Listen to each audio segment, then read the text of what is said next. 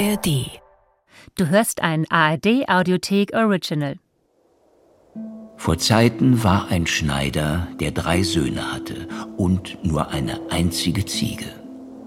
Aber die Ziege, weil sie alle zusammen mit ihrer Milch ernährte, musste ihr gutes Futter haben und täglich hinaus auf die Weide geführt werden.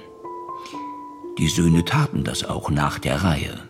Sie brachten die Ziege auf den Kirchhof, wo die schönsten Kräuter standen, ließen sie da fressen und herumspringen. Abends, als es Zeit war heimzugehen, fragte ein jeder, Ziege, bist du satt? Die Ziege antwortete, Ich bin so satt, ich mag kein Blatt. Meh, meh. So komm nach Haus, sprachen die Jungen, fassten sie am Strickchen, führten sie in den Stall und banden sie fest.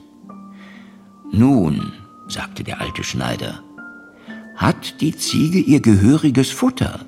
Oh, antworteten die Söhne, die ist so satt, sie mag kein Blatt.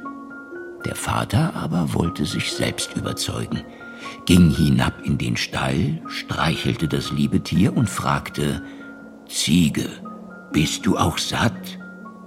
Die Ziege antwortete, Wovon sollt ich satt sein? Ich sprang nur über Gräbelein und fand kein einzig Blättelein. Mäh, mäh. Was muss ich hören? rief der Schneider, lief hinauf und sprach zu jedem der Jungen, Ei, ihr Lügner! Sagtet, die Ziege wäre satt und habt sie hungern lassen. Und in seinem Zorne nahm er die Elle von der Wand und jagte einen nach dem anderen mit Schlägen hinaus.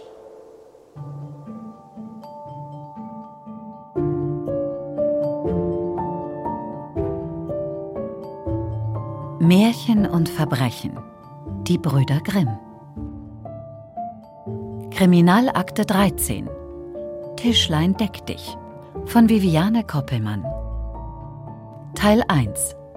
Die Apparatur.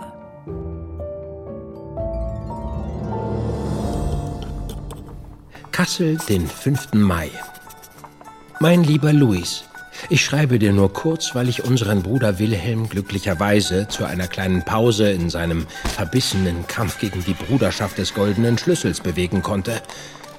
Sehr zum Wohlwollen unseres Freundes und Arztes Dr. Reil. Du fragst dich, wie mir dies gelungen ist? Wilhelms ungebrochenes Interesse für alles Neuerliche und jegliche modernen technischen Errungenschaften spielte mir dabei helfend in die Hände. Denn gegenwärtig findet die große alljährliche Handelsmesse in Frankfurt statt. Es bedurfte nur wenig Überzeugungskraft, ihn zu einem Besuch dieser zu bewegen. Auch ich freue mich schon auf all die exotischen Waren aus aller Welt, die es zu bestaunen gibt. Ich werde dir berichten, welche neuerlichen Apparaturen und Gerätschaften wir zu sehen bekommen haben.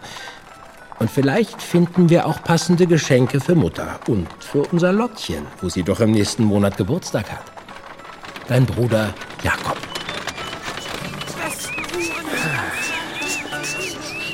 Ich muss mich bei dir bedanken, mein lieber Bruder. Dies hier ist genau die Art von Ablenkung, die ich dringend benötigt habe. Unser Kampf gegen die Bruderschaft ist sehr kräfte- und nervenzehrend. Wir werden diese Schurken schon noch zu fassen bekommen. Aber was nutzt es uns, wenn du dir darüber deine Gesundheit vollends ruinierst? Sei nicht so streng mit mir, Jakob. Die Zeit in dem Verlies war fürchterlich. Es gab Tage, an denen ich jegliche Hoffnung auf Rettung aufgegeben hatte. Doch nicht die körperlichen Qualen, die uns diese Männer antaten, waren das eigentlich Schlimmste. Vielmehr war es die Radikalität der absoluten Weigerung zu einem Gespräch. Jakob, ich fürchte, diese Leute sind zu allem bereit. Und deshalb müssen wir sie aufhalten. Und das werden wir auch. Wenigstens hat unser lieber Bruder Ferdinand endlich verstanden, dass solch radikales Gedankengut zu nichts Gutem führen kann. Darüber bin ich ebenso erleichtert wie du. Aber nun, lass gut sein. Wir wollen alle Aufmerksamkeit den angebotenen Waren zuwenden. Hast du schon mal so viele unterschiedliche Dinge an einem Platz gesehen? Nein, mein Lieber. Es ist faszinierend. Schau dir diese beeindruckende Apparatur einmal an. Sie wird mit Dampf statt mit Muskelkraft betrieben. Erstaunlich. Das, mein lieber Jakob, ist die Zukunft. Angekommen in Frankfurt waren wir zum großen Marktplatz am Römer geschlendert, um uns geradewegs in das Getümmel zu stürzen. Wohin man auch blickte, hatten Händler ihre Stände mit Waren aus der Region und fernen Ländern aufgebaut und boten diese feil. Andere hatten sich auf das Ausstellen und den Verkauf von Tieren spezialisiert. Neben den üblichen Hoftieren fand sich aber auch exotisches Getier, welches unser eins noch nie gesehen hatte. Auch die üblichen Gaukler waren zugegen. Aber die Hauptattraktion waren die Aussteller neuerlicher Apparaturen und Gerätschaften. Wir bestaunten gerade eine mit Dampf angetriebene Maschine, deren Funktion wir noch nicht recht verstanden. Da staunen Sie nicht schlecht, meine Herren. Schauen Sie. Be beeindruckend. Was genau kann dieses faszinierende Instrument? Diese ist eine Dampfmaschine, die eine Apparatur für eine Großspinnerei antreibt. Sehen Sie, ganz ähnliche Gerätschaften werden schon sehr erfolgreich in England zum Tuchmachen eingesetzt. Unglaublich. In der Tat, Sie sind Zeugen von nichts Geringerem als der Zukunft des industriellen Tuchmachens in unserem Lande. Mit solch einer Apparatur wird die Herstellung nicht nur kostengünstiger, sondern auch besser und ist in einer viel größeren Menge möglich. Was Sie nicht sagen. Dies ist nichts weiter als eine Ausgeburt des Teufels. Der Versuchung. Wäre der Versuchung. Eine Schande! Nur ehrliche Arbeit durch die Hand des Menschen ist rechtens. Von der Apparatur derart fasziniert hatten wir nicht bemerkt, dass sich eine Gruppe von Mönchen genähert hatte, die unsere Begeisterung für das Gerät nicht teilte. Sogar ganz im Gegenteil. Lauten Stimmen riefen sie zum Boykott auf und verfluchten die ausgestellten Apparaturen und Erfindungen auf der Messe. Andernfalls werdet ihr dies noch bitterlich bereuen. Nun reden Sie doch nicht so einen Unsinn. Diese Apparatur ist nicht weniger als der Ausblick in die Zukunft. Sie steht für Fortschritt und Wandel. Sie sind eine verlorene Seele. Doch der Herr wird sich ihrer annehmen, wenn sie ihn nur lassen. So in Rage hatte ich meinen Bruder seit langem nicht mehr erlebt. Aber wenn Wilhelm etwas verabscheut, dann bigotte Frömmlerei. Wie könnte ich Ihren Aussagen Glauben schenken, wenn ich mich doch fragen muss, wieso Gott es uns Menschen dann möglich macht, solche erstaunliche Apparaturen zu entwickeln und zu bauen? Wenn sie dem Wohle der Menschheit nicht dienen würden, welchen Sinn hätten sie denn dann? Nur mit Hilfe solch visionärer Menschen wie diesem mutigen Erfinder und seiner erstaunlichen Apparatur können wir uns weiterentwickeln. Den Anfängen. Andernfalls würden wir immer noch in irgendwelchen Höhlen sitzen und, und Felle tragen. Wilhelm, denk an deine Gesundheit. Dies ist die Ausgeburt des Teufels. Nur die ehrliche Arbeit durch die Hand des Menschen ist rechtens. Sie werden schon sehen, wohin sie diese gotteslästerliche Apparatur führen wird. Der Zorn Gottes wird nicht lange auf sich warten lassen. Diese Leute ließen nicht mit sich sprechen. Zum Glück zogen sie weiter, um gegen alles Neuerliche auf der Handelsmesse zu demonstrieren. Ihrer Kleidung nach musste es sich um eine Gruppe radikaler Reformierter handeln, wie es sie hier in diversen Enklaven überall auf dem Land verteilt finden lässt. Sie trugen einfache Mönchskutten ohne jeglichen Schmuck und hatten sich ihr Haupthaar kurz geschoren. Vielen Dank, meine Herren. Mit solchen Gesellen ist nicht zu spaßen. Aufgrund ihrer radikalen Überzeugungen sind die zu allem bereit. Verblendete sind das. Darf ich mich Ihnen näher vorstellen? Leopold Bramsche. Wilhelm und Jakob Grimm, sehr angenehm. Lassen Sie sich nicht von diesen ewiggestrigen entmutigen, Herr Bramsche. Wir sind zutiefst beeindruckt von Ihrer Apparatur. Mehr als das. Das freut mich, meine Herren. Gerade erst hat ein großer Förderer Interesse gezeigt, meine Maschinen auch in Übersee einzusetzen. Und wenn alles gut geht, wird auch hierzulande schon bald Tuch mit eben solch einer Apparatur hergestellt. Und das ist auch dringend nötig, denn bisher kann ich nur diesen Prototyp des Geräts mein eigen nennen.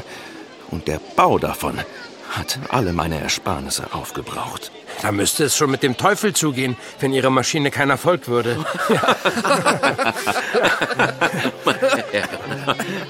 Den ganzen Tag über bestaunten wir die ausgestellten Waren, Objekte und Apparaturen.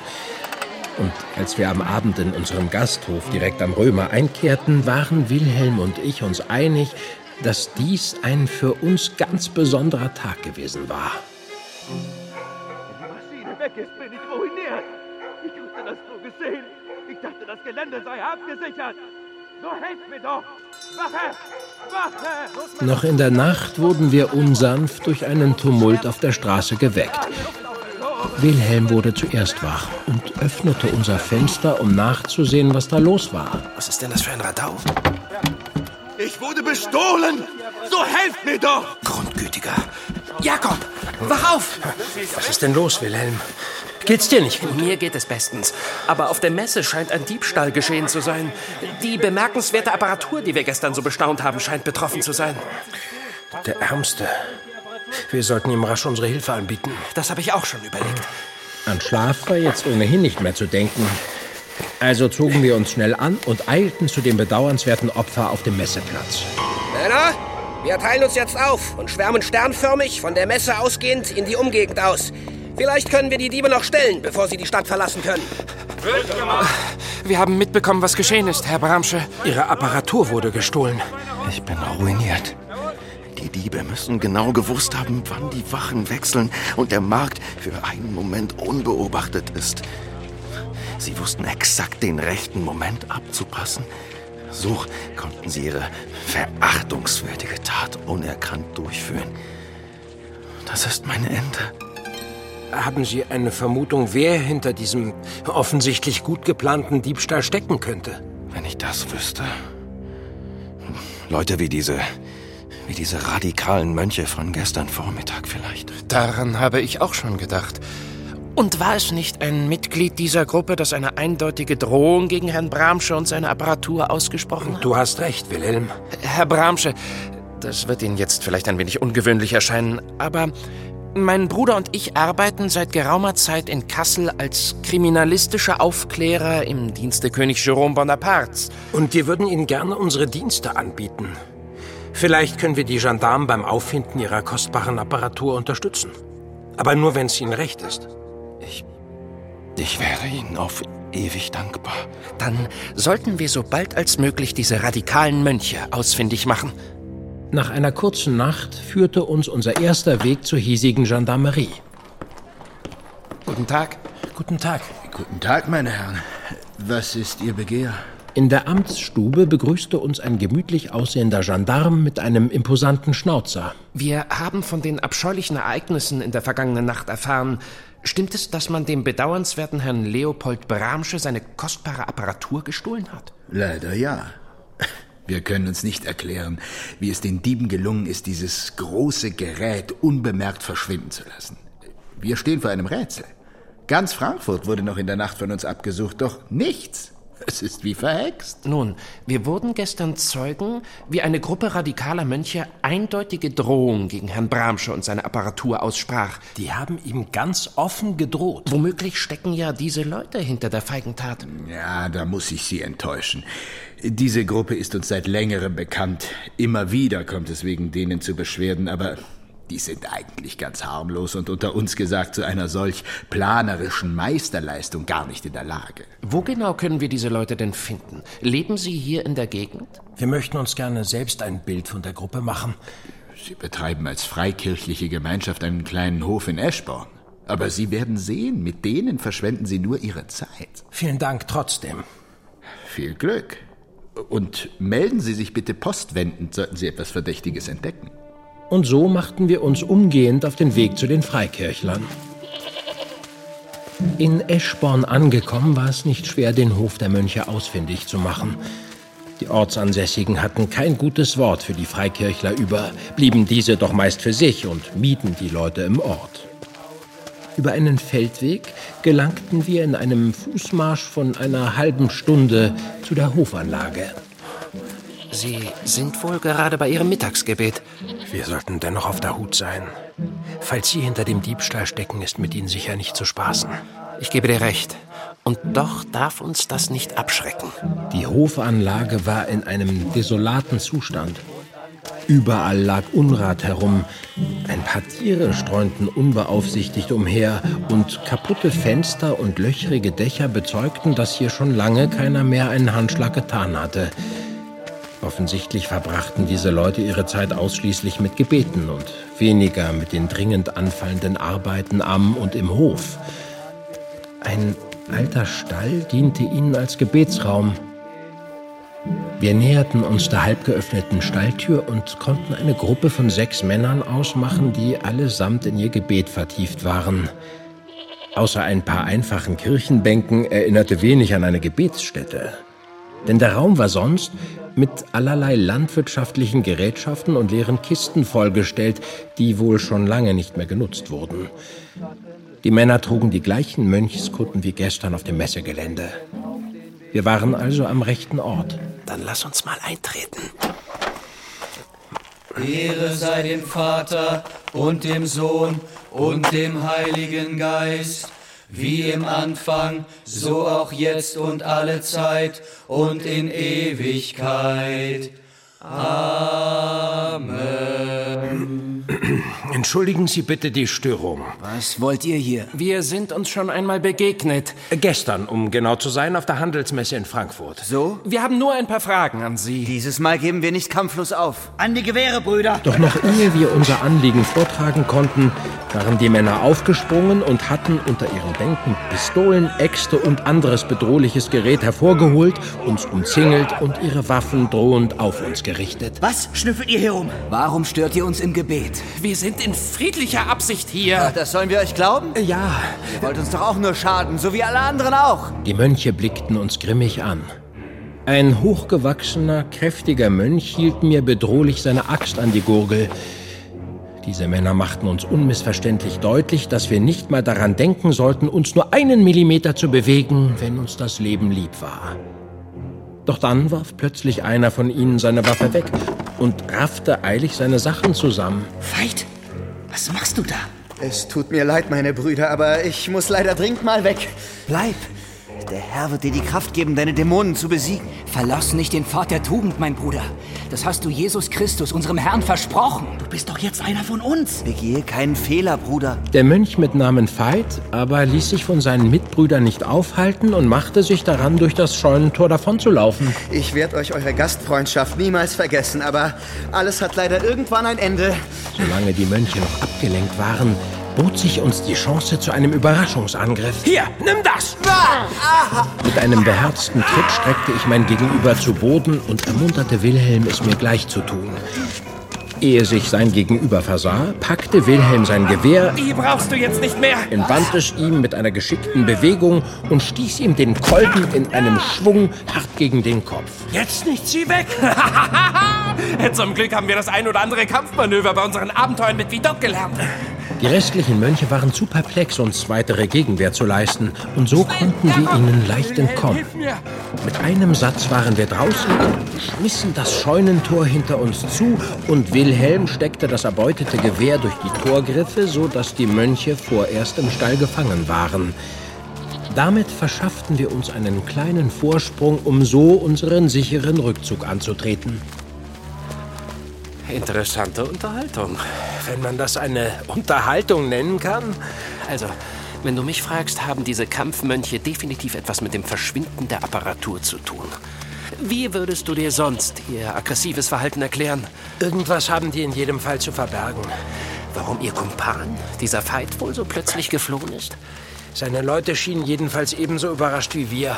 Umso dringlicher müssen wir ihn finden. Das sehe ich genauso. Aber nach dem Vorfall hier brauchen wir dringend Verstärkung. Wir sollten auch den Comte d'Artagnan bitten. Wir können jetzt jede Hilfe gebrauchen. Es freut mich, dass du den Comte jetzt nicht mehr rundweg ablehnst. Schon gut, schon gut. Auch wenn ich sein schon an Faulheit grenzendes Desinteresse mehr als abstoßend finde, hat sich der Comte bei seinen sporadischen Anwesenheiten als durchaus brauchbar erwiesen. Aber wie Doc wird er uns nie ersetzen können. Natürlich nicht. Zurück in Frankfurt suchten wir Herrn Bramsche in seinem Gasthof auf, um ihm von unserer Begegnung mit den Mönchen zu berichten. Doch als wir vor seiner Kammer standen, fanden wir diese unverschlossen vor und die Tür stand einen Spalt breit offen. Hm. Merkwürdig. Ich habe kein gutes Gefühl bei der Sache. Komm. Herr Bramsche? Wir sind es. Wilhelm und Jakob Grimm. Vorsichtig öffnete Wilhelm die angelehnte Zimmertür und wir betraten die kleine Schlafkammer. Oh. Jakob! Wir sind wohl zu spät. Grundgütiger. Auf dem Boden der Kammer, direkt zwischen einem kleinen Tischchen und seinem Bett, lag der bedauernswerte Mann reglos auf seinem Rücken, den Kopf unnatürlich zur Seite geneigt, mit weit aufgerissenen Augen. Er ist tot. Wenn mich nicht alles täuscht, wurde ihm sein Genick gebrochen. Erst wird ihm die kostbare Apparatur gestohlen und jetzt musste der Unglückselige dies auch noch mit seinem Leben bezahlen. Er tut sowas denn nur. Und vor allem, warum? Dieser Fall entwickelte sich zu einem rechten Albtraum. Doch das bestärkte Wilhelm und mich nur umso mehr, den oder die Täter jetzt ausfindig zu machen. Verehrter Jakob Grimm, meine Ankunft in Frankfurt wird sich leider ein wenig verzögern, da ich derzeit im Medizinalkolleg unabkömmlich bin. Sobald ich meine Forschungsprojekte beendet habe, komme ich nach und stehe Ihnen mit meiner medizinischen Expertise herzlich gern zur Verfügung. Hochachtungsvoll Dr. Johann Christian Reil.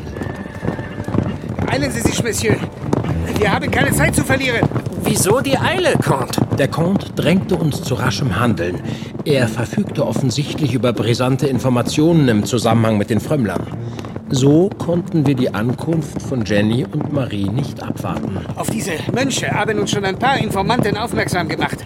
Aber nicht wegen ihrer religiösen Aktivitäten, sondern weil bei ihnen ein gewisser Valentin oder Veit Krämer, vulgo Veitgen, untergeschlüpft sein soll. Das können wir bestätigen. Ein sogenannter Veit hat sich, als wir da waren, gerade aus dem Staub gemacht. So ein Pech. Er hat sich unzähliger Raubüberfälle und Einbrüche verantwortlich gemacht und wird überall gesucht. Er gilt als überaus brutal und gefährlich. Der schreckt auch nicht vor Mord zurück. Dann können wir ja von Glück sagen, dass wir noch mal mit unserem Leben davongekommen sind. Umso mehr frage ich mich, was ein ausgemachter Räuber in einer radikalen Glaubensgemeinschaft zu suchen hat. Comte, glauben Sie, dass diese Mönche mit ihm unter einer Decke stecken? Genau das gibt es jetzt herauszufinden. Ich habe meine Leute bereits instruiert. Sie erwarten uns dort. Alle, alle!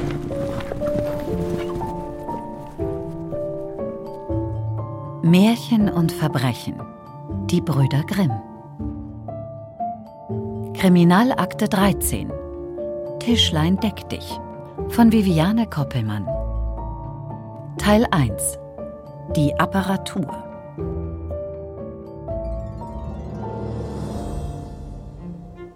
Der alte Schneider war nun mit seiner Ziege allein. Komm, mein liebes Tierlein, ich will dich selbst zur Weide führen. Da kannst du dich einmal nach Herzenslust sättigen, sprach er zu ihr und ließ sie weiden bis zum Abend. Da fragte er, Ziege, bist du satt? Sie antwortete, ich bin so satt, ich mag kein Blatt. Mäh, mäh. So komm nach Haus sagte der Schneider. Nun bist du doch einmal satt. Aber die Ziege rief, Wie soll ich satt sein? Ich sprang nur über Gräbelein und fand kein einzig Blättelein. Mäh, mäh. Als der Schneider das hörte, stutzte er und sah wohl, dass er seine drei Söhne ohne Ursache verstoßen hatte. Wart, rief er, du undankbares Geschöpf! In Hast sprang er auf, holte die Peitsche und versetzte ihr solche Hiebe, dass sie in gewaltigen Sprüngen davonlief. Der Schneider aber, als er so ganz einsam, ohne seine Söhne in dem Hause saß, verfiel in große Traurigkeit, denn niemand wusste, wo sie hingeraten waren. Wer steckt hinter dem Diebstahl der Apparatur und scheint sogar vor einem Mord nicht zurückzuschrecken. Das erfahrt ihr in der nächsten Folge von Tischlein deck dich.